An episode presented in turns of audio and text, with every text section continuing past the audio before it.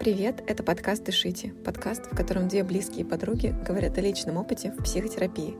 Меня зовут Аня, мне 28 лет, живу в Москве и хожу к психотерапевту на протяжении 7 лет. А меня зовут Марина, мне 28, живу в Питере, уже 7 лет в терапии, и за это время я поняла, что мне интересна и другая сторона профессии, и поэтому сейчас у меня есть частная практика, и я консультирующий психолог. Дорогие слушатели, тема выпуска сегодня серьезная и глубокая, но прежде чем мы продолжим с вами углубляться в эту историю, мы с Мариной просим вас о небольшой помощи. Что нам нужно? В описании к этому выпуску мы прикрепили ссылку на анкету. Она небольшая, в ней всего пара вопросов о том, чего же вы от нас ждете, почему вы нас слушаете и, может быть, какие темы хотели бы услышать на вебинарах. Будем очень рады, если вы уделите буквально 3, может быть, 4 минуты вашего времени и поможете нам сориентироваться в этих вопросах. Чем больше ребят заполнит анкету, тем качественнее мы сможем повлиять на наш продукт. Спасибо большое за то, что вы нас слушаете. Будем очень признательны за ваши ответы.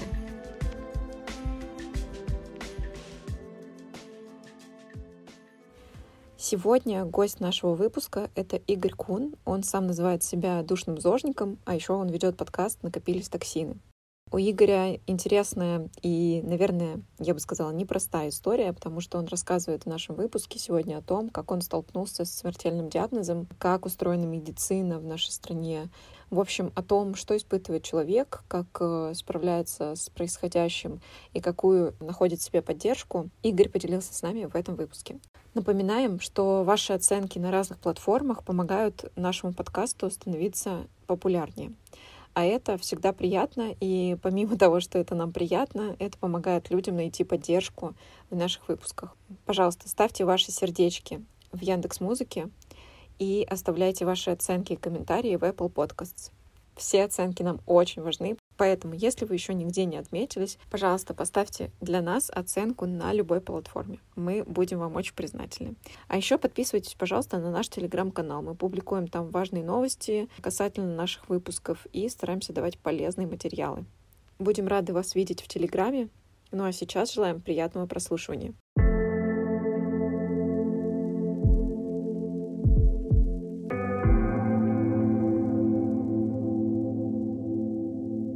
Привет, Игорь! Очень рада тебя слышать в нашем подкасте. На самом деле, я с нашим третьим сезоном немножко теряюсь, как лучше подходить к приветствию гостя, потому что хочется сказать, мы рады, что ты гость нашего выпуска, а то, что это может быть тема, ну, мягко говоря, непростая, ну, как бы это сильно скажем, меняет настроение приветствия. Но, тем не менее, Игорь, рада, что ты пришел к нам в подкаст. Можешь, пожалуйста, поделиться? В общем, мы тебя пригласили как человека, у которого такая интересная история из жизни. Не хочется сразу ее окрашивать какими-то красками. Ты столкнулся со смертельным диагнозом, и я, во-первых, не очень точно знаю, как правильно выговаривать этот диагноз, а во-вторых, совершенно точно не до конца представляю, что это значит в деталях. Можешь, пожалуйста, поделиться вообще, что у тебя за диагноз и как ты о нем узнал, и если ты помнишь, что ты испытывал в тот день, когда ты узнал про этот диагноз? На самом деле диагноз многосоставной, но в общем можно назвать это одним словом акромегалия. Это орфанное заболевание, то есть редкое заболевание, и в том числе акромегалия встречается все еще редко. Хотя, казалось бы, вроде как в России не так, чтобы уж очень э, редкий зверь. Но я из маленького города, поэтому у меня, например, точно никто об этом не знал. И потом уже, когда я попадал к каким-то врачам, очень у многих я был первым. Вот это, наверное, жестко пугает. Да, тебе приходится идти дальше, да, это такой квест. История в том, что я очень высокий, ну как очень высокий, наверное, опять-таки для России это средний рост, но у меня метр девяносто шесть. Вытянулся я где-то в средней школе, не помню точно даже в каком классе, потому что но потом у меня уже, это мы, наверное, чуть попозже коснемся, я когда раскладывал какие-то исторические события своей жизни, там кое-что сопоставил, примерно определил, что это, возможно, был где-то пятый класс.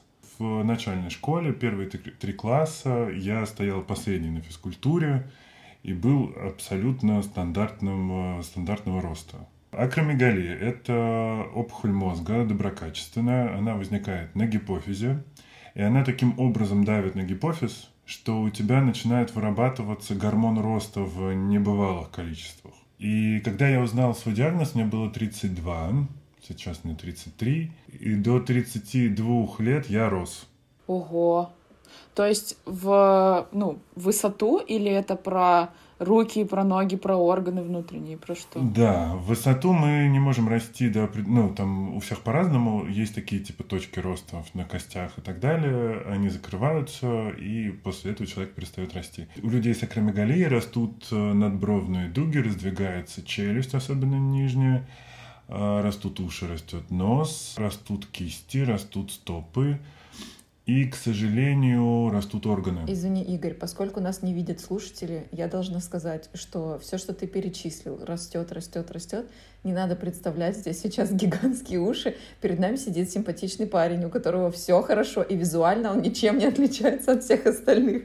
Потому что, ну, как бы, если бы мне рассказывали на слух, я бы думала, что, ну, визуально это можно отличить. Там, грубо говоря, человек настолько с большими там ушами, что это, ну, совсем не здорово. У меня 48 размер ноги и очень большие руки. Да. 48 господи, как же ты ищешь себе обувь? Ее нет сейчас. Все спортивные бренды ушли из России, поэтому ее нет сейчас, да. Блин, слушай, жестко. Извини, что я тебя перебила, но да, наверное, возможно, визуально все-таки в деталях, в ногах, условно, и в ладонях это можно заметить. Но не знаю, я бы просто не обратила внимания, что что-то не так. Ну, вот так никто не обратил внимания. Я достаточно пропорционально рос, но Проблема этого заболевания, в общем, в чем? Ну, во-первых, конечно, сама опухоль, которая давит на гипофизы, она растет. У меня уже была большая, в общем, достаточно. А вторая проблема, растягиваются органы, но не растягиваются сосуды. Точнее, органы растут, а сосуды так растягиваться не могут. Когда я был у очередного врача, он сказал, что ну, я максимум могу дожить до 40 лет, потому что дальше будут проблемы с сердцем. И финальная как бы, опасность этого заболевания, гормон роста, он как удобрение для всех опухолей, которые есть в организме. И если где-то а раковая клетка, да, это как бы бракованная клетка, которая возникает ну ладно, сейчас к этому тоже придем. Ну, в общем, если где-то она появится, то она будет питаться этим гормоном роста, и, и любая опухоль будет расти, как на дрожжах. Офигеть. То есть, типа, организм сам так, грубо говоря, получилось, что устроен, что он скорее относится к этому как к тому, что надо развивать, а не отторгать. Такая небольшая поломка, да. Блин, это ты в 32 года узнал, что, типа, ты можешь дожить там до 40? Угу.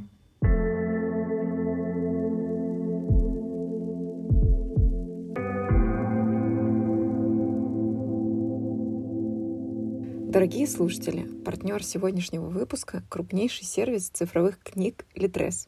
Я сама очень люблю Литрес, потому что помимо подкастов я регулярно слушаю аудиокниги. Вот примерно год назад я впервые купила книгу в аудиоформате на этом сервисе. Тогда это было что-то про финансы. На днях я дослушала «Россию в эпоху постправды» и вот начала слушать новую книгу «Сказать жизни да». Абсолютно все книги, которые мне хочется почитать, я обычно нахожу на Литрес и помещаю их в папку отложенных книг. У меня там накоплено, мне кажется, уже штук 15. Ну и дальше я слушаю их по настроению. Конечно же, есть не только аудиоформат, есть и электронные версии книг. Их, мне кажется, на самом деле даже больше, чем аудиоформата.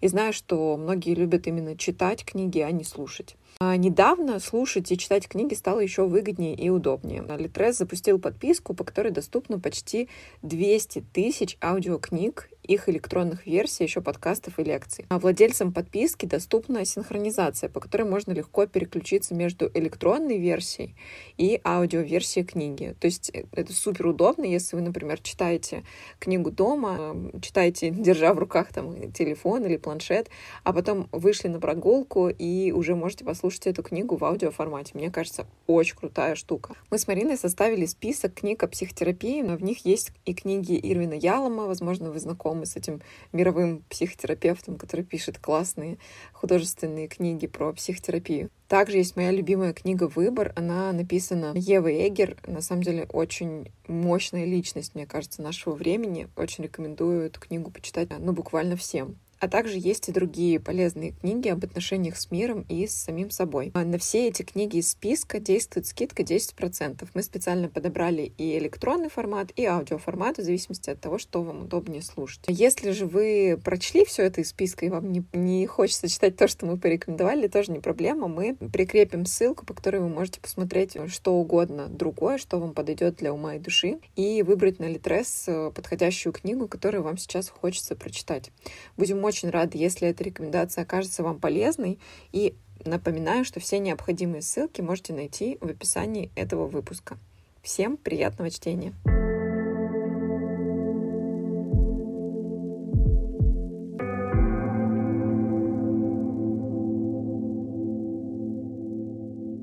Слушай, а вот мне тут интересно, как тебе об этом сказали, учитывая, что ты до этого сказал, что врачи не особенно сталкивались с этим заболеванием?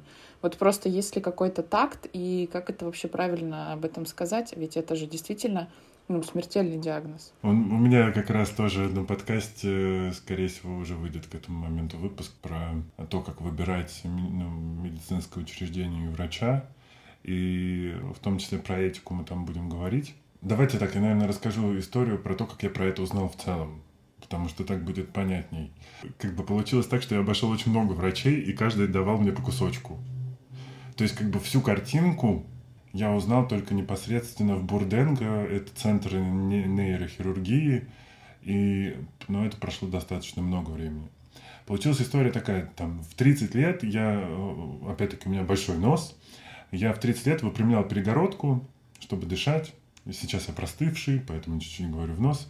В общем, я ее выпрямил, и спустя два года она снова съехала. И я прихожу к своему хирургу, она профессор, я говорю, здрасте, что-то, короче, опять насморк, опять перегородка поехала, что мы будем с этим делать? Она такая смотрит, типа, я ж тебя с прямым носом оставляла, что ты натворил опять? Через какое-то время вот мы разговариваем, она такая, у тебя за последние два года размер ноги не увеличился? Я говорю, увеличился. Она такая, насколько?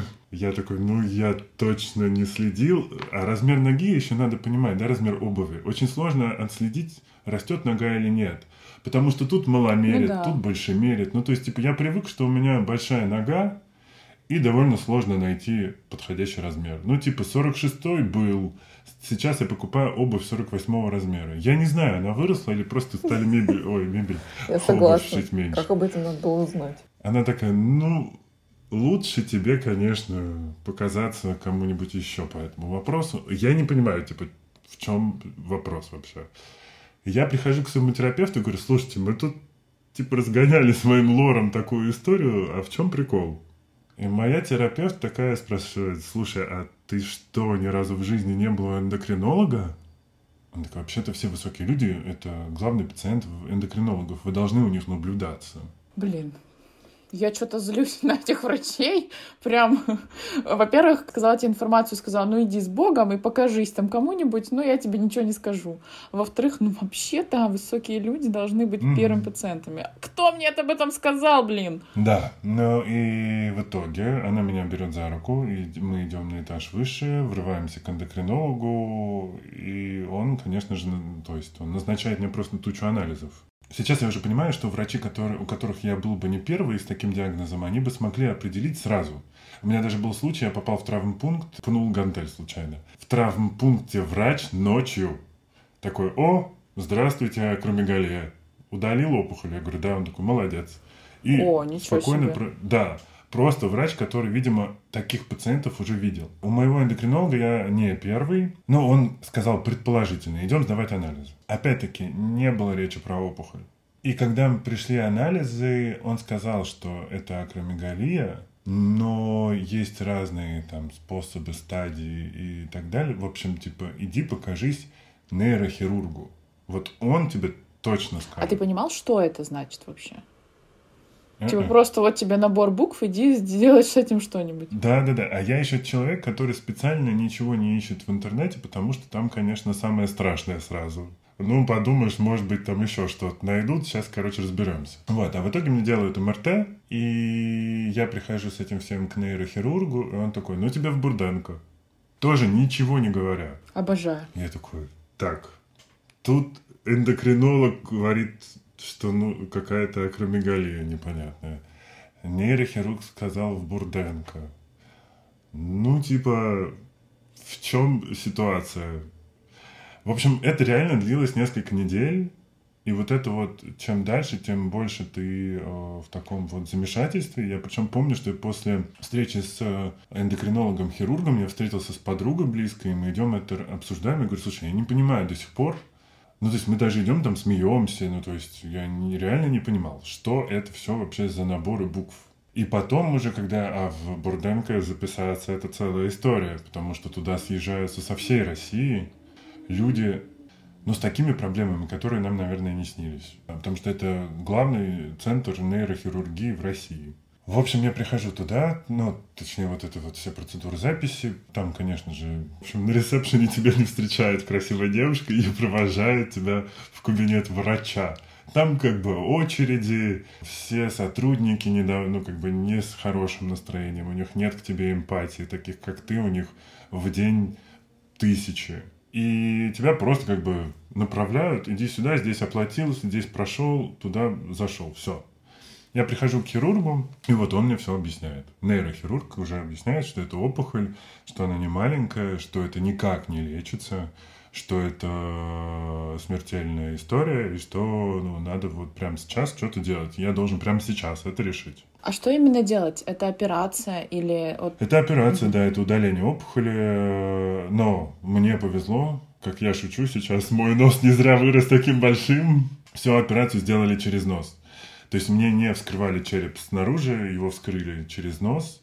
Вот такая вот история. Слушай, а ну вот ты сидишь в кабинете, тебе говорят, у тебя смертельный диагноз, тебе надо из головы вырезать там какую-то жесть, будем оперировать или не будем оперировать, давай решай сейчас. Вот что ты испытываешь в этот момент, что происходит? Там, там настолько, при том, что я уже был на тот момент в терапии, мне, наверное, еще в этом смысле повезло, как бы это ни звучало, у моего психолога доброкачественная опухоль легких. Интересно, совпадение. Собираемся не просто так в пары мы, конечно. Да, и он меня, конечно, здесь максимально поддерживал. Когда я уже вот узнал этот диагноз, конечно, в тот момент ты падаешь в пустоту. Вот недавно тоже там у меня на подкасте нарколог сказал, что это заглянуть за грань, за край. Но это правда, вот ты э, сидишь на кушетке, а ты в черной дыре. Там ни жизнь не проносится ничего, ты просто пытаешься осознать, и тебе прямо сейчас же нужно решить. То есть мне не, не давали времени на подумать. Да, мне нужно было прямо сейчас решить, э, оперируюсь я или нет. Если прямо сейчас, то это через что? Через час будет операция или что? А что, да, почему так быстро надо решить? Почему ты не можешь посоветоваться с близкими? А, нет, конечно, в государственных клиниках так не бывает, особенно в пандемию. У них места, все нужно забронировать. Плюс ко всему у меня случай для квоты, потому что редкие заболевания можно оперировать по квоте, ну, то есть по страховке э, государственной. Он сказал, что ну ты можешь еще годочек, по-моему, он в итоге сказал мне, ты можешь еще походить до максимально видимых изменений. Ну, то есть, условно, вот, типа, на то, чтобы решиться, есть год в итоге. Да. Но прям сейчас решай, лучше быстрее. Да, да, да. Но там я уже сейчас так смутно помню, но в итоге он сказал, что потом все изменения, которые будут происходить с моим телом, они будут видны. Ну вот так, ну то есть представьте себе Шрека, вот как бы у него акромегалия на самом деле. Он такой яркий пример. Или Валуев. О, ничего себе. Да, по-моему, есть те, кто решил не оперироваться, они, если у них опухоль небольшая и гормон роста не так, чтобы сильно вырабатывается, можно лечиться гормонами пробовать. У меня было, по-моему, в сто раз, что ли, превышение. Ну, какая-то страшная цифра. Там. Слушай, а, а можешь сказать, ну почему люди решают не оперироваться? Почему такое может быть? Ну, мне кажется, в первую очередь это страх. Ты же все равно понимаешь, э, что у операции могут быть последствия, и тебе об этом говорят. То есть там страшнее всего было уже непосредственно перед операцией. Тут еще надо понимать, э, ситуация, в которой ты находишься, какая она, да, у всех разная. У меня, ну, там, свой бизнес, я живу в Москве, да, и знаю там про гормонотерапию, моя подруга работает в такой благотворительной сфере, она сразу же мне скинула фонд, который занимается людьми с этим заболеванием, ну, вообще заболеваниями там гигантизма и прочих, называется он «Великан». Я попал на нерабочие дни, Поэтому операцию у меня переносили, то есть я в итоге несколько месяцев ходил с этим всем диагнозом. И каждый день ты просыпаешься с этими мыслями, и каждый день ты с ними ходишь. И, и, и рассказать об этом тоже всем мне очень хочется, потому что, ну, у нас есть все равно стигма, да, если ты больной, особенно если там это рак, ВИЧ э, или какая-то орфанная история, то немножко на тебя накладывается какой-то шаблон, и с тобой по-другому начинают разговаривать. Э, жалеть и всякое такое, ты имеешь это в виду? Да, да, да, да. И жалеть, а у меня еще сотрудники, моя команда прекрасная, да, и, ну, как бы, а, мы все очень близко общаемся, но тоже не мог им сказать, потому что, опять-таки, пандемия, у всех свои проблемы, и ты не можешь, я как руководитель должен все-таки подбадривать и задавать тон, и раздавать энергию, да, а не быть тем, кто, кого все должны поддерживать. Тут как бы сложно. Но плюс ко всему, реально у врачей с эмпатией очень сложно. Не было, наверное, кроме моего терапевта и эндокринолога впоследствии, не было людей, которые меня как-то там бодро поддерживают. То есть эндокринолог мой, с которым мы потом это все проходили, он говорил о том, что, Игорь, главное вообще здесь настрой, не унывать, не думать э, о том, что на этом все, а ты понимаешь, что, ну, как бы опять-таки, да, там никто ничего конкретно не объясняет, насколько это опасная операция, не опасная, с тобой никто об этом не разговаривает. Этого, этого нет в учебниках школьных, да. Ты не понимаешь, ты понимаешь, что тебе влезут в голову, а оттуда что-то заберут. Ну да, и поле для фантазии тут вообще огромное. Что это значит, а как это пройдет, а вообще как это повлияет да. на тебя, на, там, на твою жизнь. А потом, ну, как бы самое страшное, это когда ты уже ложишься. Ну, то есть, типа, ты собираешь все анализы, и, к сожалению, и здесь я, почему я и стал зожником, теперь уже душным зожником. Я теперь знаю, как, как организм выглядит, когда он в жестком стрессе и когда он без него. У меня полетели к чертям все анализы. Просто весь организм слетел с катушек.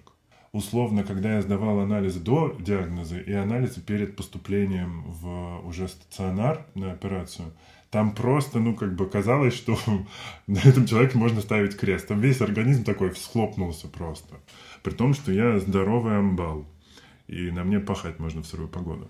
А ты имеешь в виду, что это вот э, именно психологически, что ты испытываешь огромный стресс, переживаешь, ну там прокручиваешь эти мысли в голове, что ты именно из-за вот этого психологического состояния так происходит, ты это имеешь в виду? Да, да. Ну, потому что элементарно я пришел на УЗИ печени, а, кстати говоря, еще тоже до того, как определили мой диагноз, я говорил уже про органы. Первый звонок был на самом деле на УЗИ печени еще до поступления в больницу. То есть я в какой-то из моментов просто пришел сделать УЗИ печени, сделал его. На УЗИ все были в шоке от того, что у меня огромная печень. Потом я сдавал анализы, которые подтверждают, что у меня там э, цирроз, не цирроз. Выяснилось, что у меня печень чистейшая, как у младенца, напоминаю, я зожник. А, мне такие, ну, Игорь, вы себя видели, просто вы большой, и у вас большая печень. Обалдеть. И это где-то там прошло полгода до того, как я узнал диагноз. Да, я ржал там еще тоже со своими друзьями, что вот, ха-ха-ха, если бы печень Игоря была у человека метр шестьдесят, то человек метр шестьдесят просто носил бы ее в руках, потому что она в нем не поместится. И мы вот так... Минимум э, шутили, Блин, да, а потом жесть. уже выяснилось, что это был на самом деле первый звоночек. То есть а ты мог э, гораздо раньше узнать об этом диагнозе, да? Угу. И это mm. тоже, ну, как бы каждый год это... Ну, все играет роль, конечно. Каждый год это увеличение, ну, там, органов, рост. Все, органов, да. Ну, и, кстати говоря, э, еще раз э, подушню чуть-чуть. Я помню, что я слушал подкаст «Голый землекоп». Это Илья Колмановский, научный журналист, и даже там переписывался с ним потом. У него был классный выпуск про китов, слонов, которые не болеют раком. Но там история в чем? Чем больше организм, тем больше у него клеток. И тем больше деления этих клеток. Соответственно, тем чаще ты можешь выиграть в эту лотерею. Что у тебя одна из клеток будет раковой. А я еще курил. Я после этого бросил курить и не пил долгое время, потому что ну, у тебя этот страх, он тебя просто сковывает. Потому что я понимаю, что я большой, большое млекопитающее, простите, да, и я не хочу покупать еще один лотерейный билет там через курение. Потому что я и так понимаю, что ну, у меня это может произойти по-другому, да, там, из-за того, что мой организм был другой, там, и так далее. То есть у меня гормональный фон для раковых клеток был благоприятный.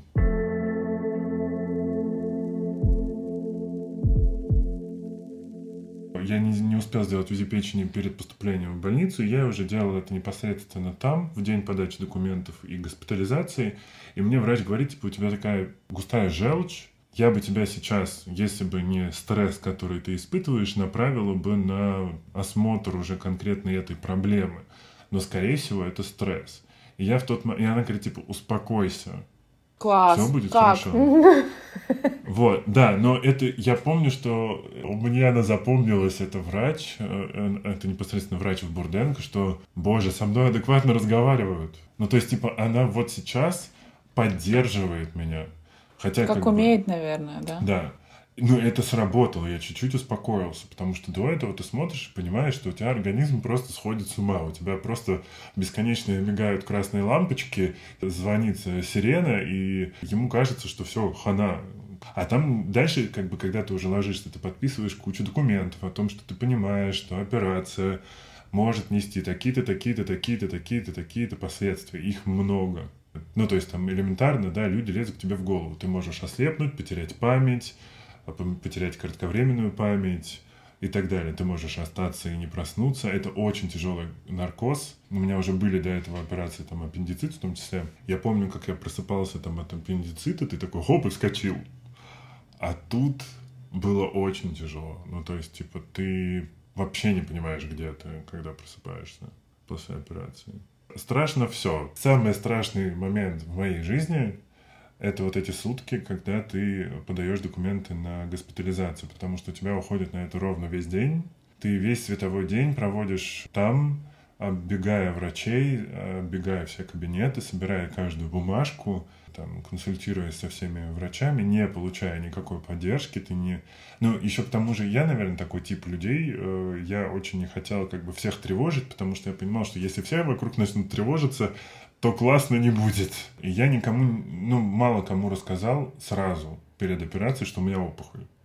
То есть я как бы сказал, ребят, сейчас там кое-что подправим, чик-чирик, и все будет хорошо. Потом выяснилось уже в конце, я всем рассказывал и в Инстаграме писал о том, что это, да, а, что это было. Вот, и вот, это, вот этот день, он, конечно, самый страшный, и вроде как ты потом находишь эту поддержку среди самих пациентов. То, что понимаешь уже потом, что, может быть, тебе правда повезло, у человека там рак мозга, у человека сложная операция со сверлением черепа. Ну, э, скажем так, это особенно, при том, что я не белоручка, надо сказать. Вот очень многие э, обожают, когда мне говорят, да ты просто зажрался, ты еще блогер. Все ясно. Не, ребят, я работал на заводе, я знаю, что такое труд и какой он бывает. И э, на заводе, когда ты приходишь в столовую и видишь людей с оторванными пальцами и искореженным лицом, потому что разорвало шлифовальный круг, это картинка ежедневная. Меня очень сложно напугать. Я работал в новостях. Я ездил на места аварий и так далее. Но мне было страшно. Я понимаю, что у меня есть э, классный защитный механизм. Я просто такой скукоживаюсь, схлопываюсь до размера маленького микрокосмоса. Просто вот сжимаюсь настолько максимально, что все, что происходит снаружи, меня как будто бы не касается. Я такой типа заморозился, и такой проходишь этот, эти уровни вот так. Но помню, что самый такой жесткий момент, который тебя возвращает, это когда я уже попал к себе на этаж, в свое отделение, э, у меня, ну, борода и усы. И мне говорят, а что ты не сбрил? Я такой, в смысле? а нигде это не сказано. Ну, типа, нет инструкции, как правильно лечь в больницу, нет такого. Ты знаешь тапочки и как бы, и привет. И мне говорят, ну, вообще-то нужно все сбрить. Я такой, хорошо, давайте я сейчас спущусь вниз в магазин, выйду, напоминаю, пандемия. Они такие, не-не-не, выходить нельзя. Они дают мне какой-то там одноразовый станок и мыло хозяйственное. Говорят, иди и брейся. А зачем? Но операция, несмотря на то, что перед, через нос нужно, чтобы все крепилось, там народ, все трубки, чтобы ничего не попало, а волосы и щетина — это бактерии, к сожалению. Ну вот опять же, кто бы структурно, понятно и заботливо об этом всем рассказал человеку, который испытывает большой стресс от того, что знает, что может умереть через сразу после операции или там через какое-то определенное время, если ничего не сделает. Кошмар. Да, но потом тебя успокоят и говорят, что да ладно, мы уже это делали, это ничего страшного, с этим можно жить. Но условно, после того, как ты узнаешь диагноз, жизнь делится на несколько отрезков, и она постоянно на них делится. То есть нет такого, что хоп, до и после. У тебя этих до и после было десятки раз. Сначала до операции, после операции на следующий же день.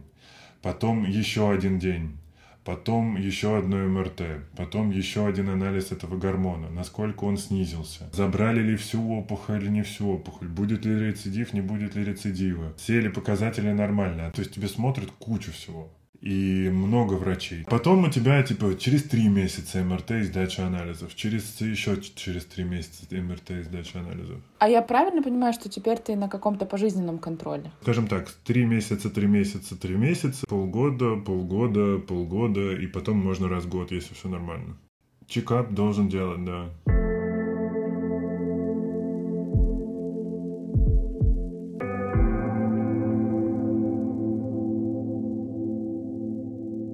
Сейчас ты делаешь раз в полгода, получается? Да, теперь я делаю раз в полгода, и вот как раз летом была какая-то очередная серия анализов, на которых выяснилось, что у меня, возможно, новая опухоль. Как ты, ну, у тебя есть какая-то конкретика? Действительно новая опухоль? Э, сейчас уже все э, прояснилось. Но, знаете, самое смешное — это мультик «Душа», который вышел э, ровно в этот период. Это потрясающе. Просто я тоже в этом чистилище нахожусь, и ты из него никак не можешь выйти, потому что тебе все время напоминают о том, что... Ты можешь умереть. Возможно, да, возможно, еще раз. А ты не хочешь туда же возвращаться. Ну, то есть для меня Бурденко самое страшное место на планете теперь. При том, что я уважаю очень этих врачей и безумно им благодарен, но это правда, настолько меня от этого места колотить начинает, как только я мимо прохожу. Понятное дело, у тебя там не, са- не самые приятные воспоминания, так скажем. В итоге прояснилось, что все в порядке, но две недели пришлось ходить еще с диагнозом, что у меня повторная опухоль. Потом мне сказали, что у меня возможно воспаление черепа и возможно а, мозг провалится в пазухе. И вытечет? Да. А он уже начал вытекать. Меня спрашивают, типа, а у тебя не было прозрачной жидкости из носа? Я говорю, слушайте, ну если простываю, вот как сейчас, то бывает прозрачная жидкость Блин, из у носа. меня тоже. Это что, значит, у меня мозг вытекает? Он говорит, ну, возможно, это был не насморк, а жидкость мозговая, я забываю, как она называется. А я такой, что? Блин, послушаешь, просто жесть, что тебе только не скажут. Это главное, каждый раз сюрприз открываешь. Такой, знаешь, типа, сюда нажал тебе, так эта жидкость из мозга могла вытекать. Ты такой, ёп, просто я вообще не думал об этом, ребята. Ну, какая-то подстава вообще.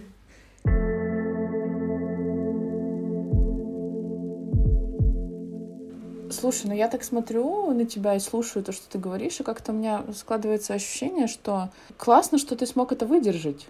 Об этом, да, ты, во-первых, довольно спокойно говоришь, а во-вторых, как будто не проваливаешься во все, что говорят тебе э, врачи, и такой, типа, критически относишься ко всему, что они тебе называют. С момента того, как печень у тебя там большая, они там прыгали, бегали и пугали тем, что, боже, быстрее, быстрее анализы давай и заканчивая вот, ну, потом постоперационным уже этапом, когда тебе говорили о том, что, ну, мозг может вытечь через э, нос. Ну, такое тоже бывает. Ничего. Просто заткнем тампоном. Да-да-да. Да, на самом деле были разные, конечно, эмоции. Вот после последнего раза, к сожалению, не прошло без последствий. Ну, то есть это было страшно не смерть, а страшно умирание. Почему я бросил курить и встал на путь благоразумия, да, свернув с тропинки разврата и похоти, как я это называю? Потому что мы не умираем в один щелчок, в один клик, простите. Это долгий, долгий процесс, и он неприятный. И вот этого всего очень хочется избежать. Вот этот камбэк, который случился из-за неправильного расшифрованного МРТ. Ну, то есть мне нужно теперь приходить каждый раз к людям, которые делают МРТ, и говорить, смотрите, я, ну, прошел через операцию, на мой мозг надо смотреть по-другому. Я это каждый раз говорю, но понятное дело, что я не первый и не последний пациент, поэтому что там ты сказал, да, тут конвейер, извини. Ну, видишь, это опять же к тому, что ты сам очень особенно относишься к своему ну, уже там, да, бывшему заболеванию, так скажем, да, и знаешь, что если на МРТ что-то увидят, это абсолютно не значит, что это, во-первых, так, и как-то можно себя поддержать и, в общем, как-то выстоять в борьбе с МРТ и с э, новым диагнозом. Ну, может быть и так, но... Вы делали когда-нибудь МРТ головы? Я делала пару раз. Нет, я не делала никогда. Это не очень приятная да, процедура. Это э, вот ты слушаешь какие-то стрёмные звуки полчаса, это страшно, в принципе. Это жесть, да. И когда ты понимаешь, что результаты могут быть разные, это очень неприятно. Этот мой последний случай был вот такой. Я пришел повторно разбираться, почему у меня, значит, в описании написано, что у меня новая опухоль. В этот момент делали МРТ другому человеку. И человек, который это делал, ну, в смысле, там, я не знаю, как они называются. Мартист. Ну, в общем, специалист МРТ, да, МРТолог.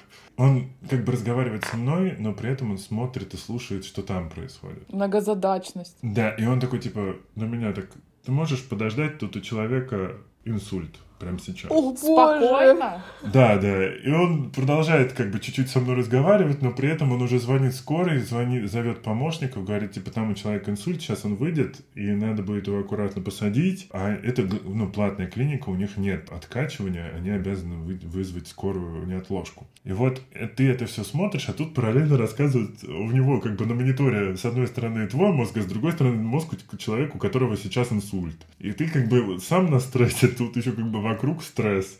И тут ко мне другой подбегает, типа, ну что, у тебя там выяснили, а этот человек мне делал КТ. Я говорю, сейчас тут не до меня. Он такой, а, окей, подожди. И они там, значит, разборками своими. Ну, то есть, это было, была так себе ситуация. И потом вот эти вот две недели ожидания финальных результатов. Ну, то есть я там в итоге докопался до главврача, чтобы они разобрались с моими анализами, но это все происходило две недели. Жесть, и снова ты в две недели в этом аду. Да, да, да, и снова эти до и после, и снова этот ад, и вот этот ад меня сломал. В тот день, когда я это узнал, я прошел, ну, я не знаю, километров, наверное, 15 пешком, потому что я просто не мог остановиться. Я не знал, что делать, и мне нужно было просто выходить эту тревогу, этот страх. И потом я просто каждый день перед сном так гулял, почти по 10 километров, просто чтобы перед сном хотя бы куда-то это сливать, чтобы засыпать, потому что по-другому не получалось.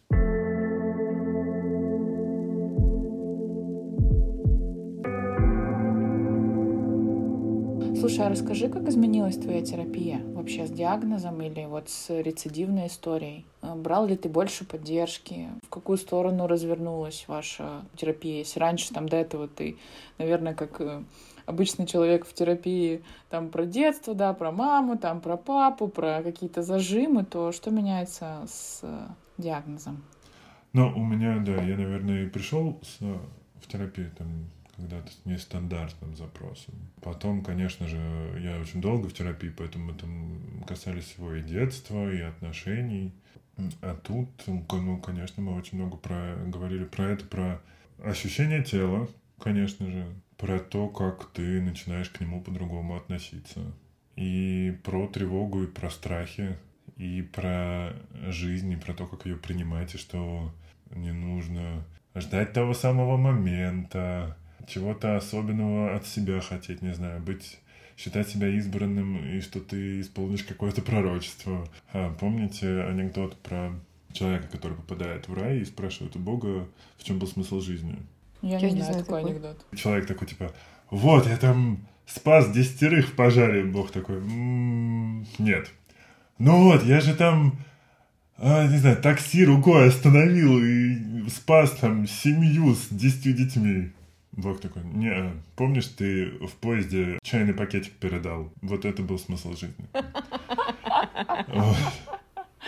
А, жесть, какой кошмар. Ну, ты как бы понимаешь такие простые вещи.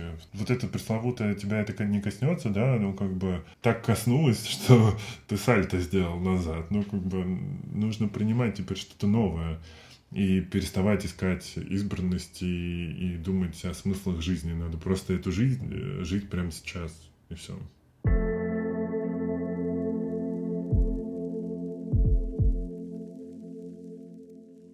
Короче, есть такая тема.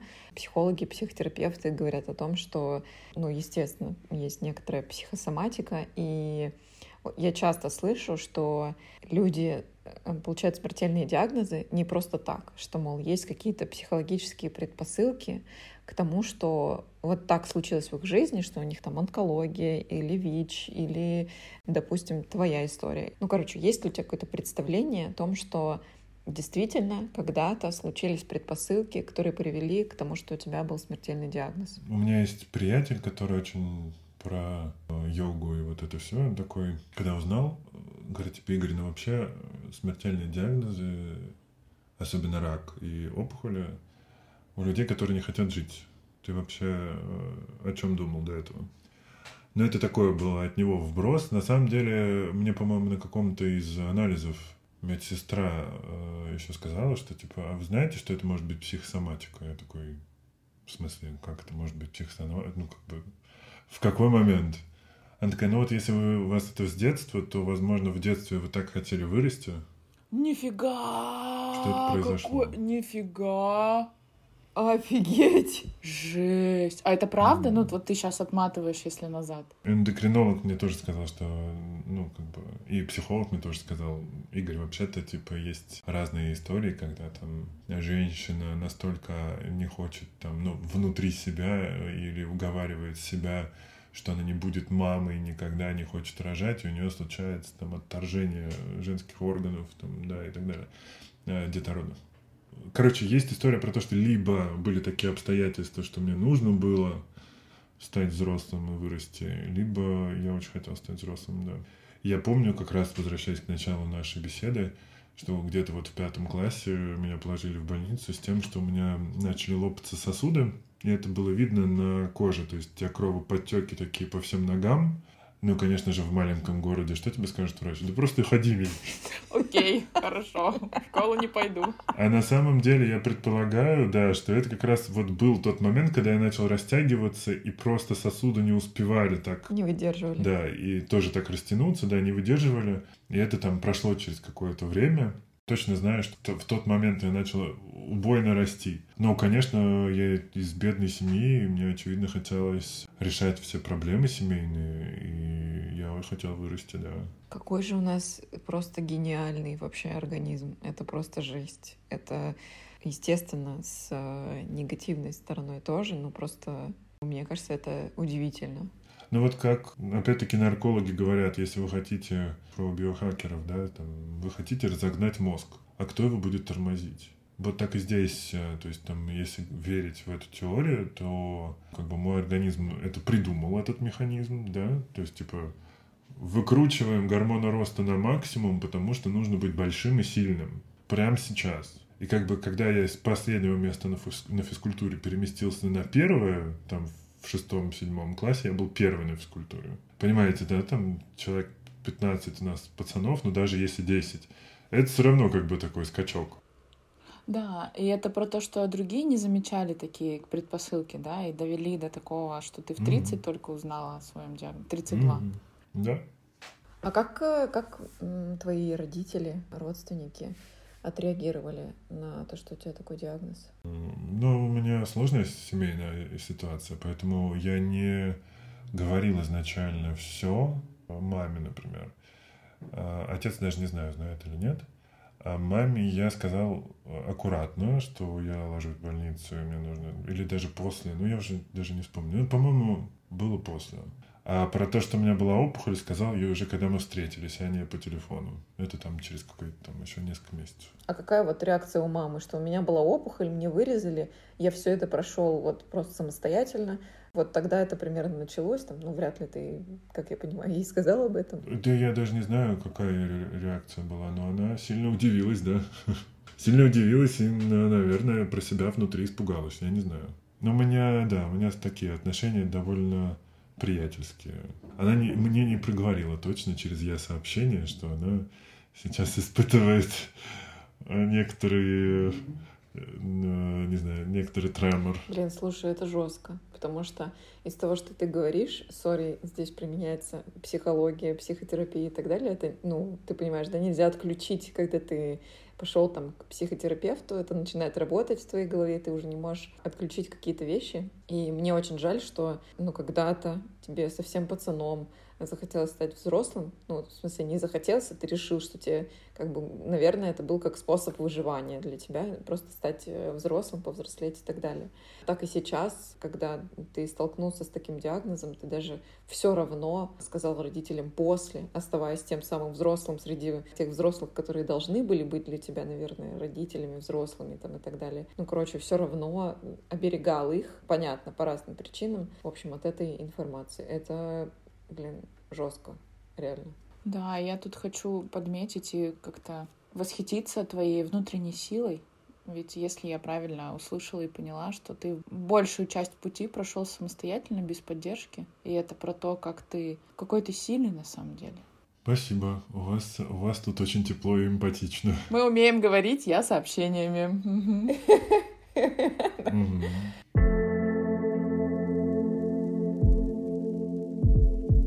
Это будет мой последний вопрос. А что бы ты себе самому сейчас вот сказал в тот самый страшный день, который у тебя был, неважно, когда ты обходил всех врачей или когда ты вновь увидел результаты анализов после операции, что бы ты сказал себе самому? Конечно, первая мысль о том, что надо быть стойким, сильным, оловянным солдатиком. Но на самом деле нет. На самом деле э, я бы сказал себе, как бы это ни звучало, наверное, побойся всласть, поплачь, покричи, выплесни это и перестань это держать в себе. Э, обними друзей максимально крепко, просто потому что сейчас ты часто бываешь, ну и я, да, часто бываю для всех крепким плечом, потому что я большой. Но иногда тебе просто нужна эта опора, и я очень рад, что у меня есть эти друзья, все мои друзья, которые меня поддержали, Последний раз э, подруга просто организовала мне билеты в Сочи и везла в отпуск, чтобы меня переключить. Я бы посоветовал себе не скрывать, не, не бояться, что тебя посчитают слабым. Ну, я бы вот сказал себе разрешить, разрешить себе побыть слабым. Это очень классные слова. Слабость — это про силу. Игорь пока говорил, у меня, знаешь, вот Марин, это я тебе хочу сказать, что вот каждый выпуск третьего сезона, из-за того, что это такие истории, мне каждый раз подступают слезы, иногда я вообще прям плачу. Вот, Игорь, пока ты говорил эту фразу про то, что ты бы сказал себе, вот у меня до сих пор слезы не отходят, реально. Это просто, вот эту как бы тему мы выбрали, просто вообще очень проникновенно. Правда, я считаю, что слабость — это про силу. Признать свою слабость — это про силу. Блин, у меня аж вот. мурашки. Да, очень Правда. И я на самом деле понимаю, насколько много людей проходят через разный ад, каждый через свой персональный, каждый раз говорят себе быть стойкими. А это как раз делает тебя хрупким, и в конце ты просто рассыпаешься, потому что ничто не выдержит такого давления. А нужно быть не хрупким, нужно наоборот дать себе слабость, и тогда ты станешь... Э, ты просто перейдешь в другую материю, ты не, не разрушишься, да. Где не надо выдерживать, напрягаться и сдерживать, и беречь. Когда беречь должны тебя в этот момент. Mm-hmm. Спасибо тебе большое, Игорь. Спасибо вам. Было, было прям очень тепло. Это хорошо, что так. Спасибо тебе большое, правда, за твою откровенность и смелость и доверие, доверие да. Мне было прям, правда, комфортно, поэтому надеюсь, что наш, наш разговор кого-то поддержит тоже. Да, в этом и цель. Я думаю, что так, так и будет, да.